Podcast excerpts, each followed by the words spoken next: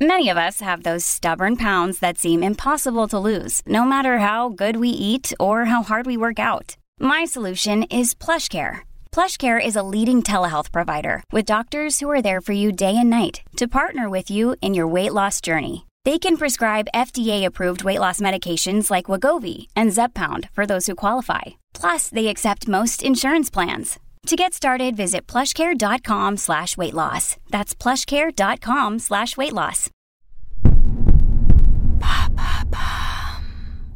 Qu'est-ce que l'alcoolisme mondain? Merci d'avoir posé la question. L'alcoolisme mondain correspond à une consommation d'alcool faible mais quasi quotidienne dans des contextes sociaux et sans impression de dépendance. Pourtant, l'alcoolisme mondain est une réelle menace pour la santé. Boire deux trois verres en terrasse à la sortie du travail avec des amis, en dîner de famille, ça fait du bien et ça a l'air assez anecdotique.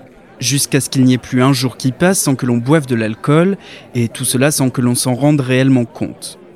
L'alcoolisme mondain toucherait 4 millions de personnes en France. Cette pratique sociale s'explique par le fait qu'il est difficile de refuser de boire quand on est invité dans un lieu où l'alcool coule à flot. Mais alors, l'alcoolisme mondain, c'est moins pire que l'alcoolisme tout court? Cet adjectif peut sembler rassurant, mais mondain ou non, l'alcoolisme a des effets négatifs. L'alcoolisme mondain est peut-être plus vicieux encore car il est plus difficile de se rendre compte de sa dépendance à l'alcool.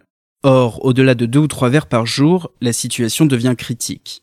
10% des personnes qui boivent de l'alcool ont une consommation excessive, entraînant des problèmes d'irritabilité, de fatigue, de santé mentale et de relations avec les autres. Alors, pour éviter cette dépendance et ses conséquences, les médecins conseillent de repousser l'heure du premier verre, de limiter sa consommation, de bien s'alimenter et de boire de l'eau entre chaque verre alcoolisé.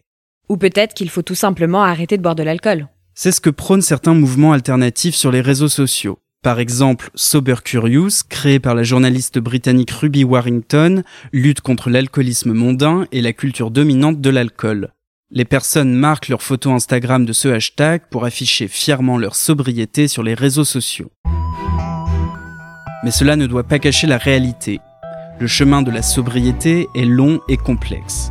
Il est conseillé de se faire aider par un médecin pour prendre conscience de son état de dépendance et suivre un traitement adapté.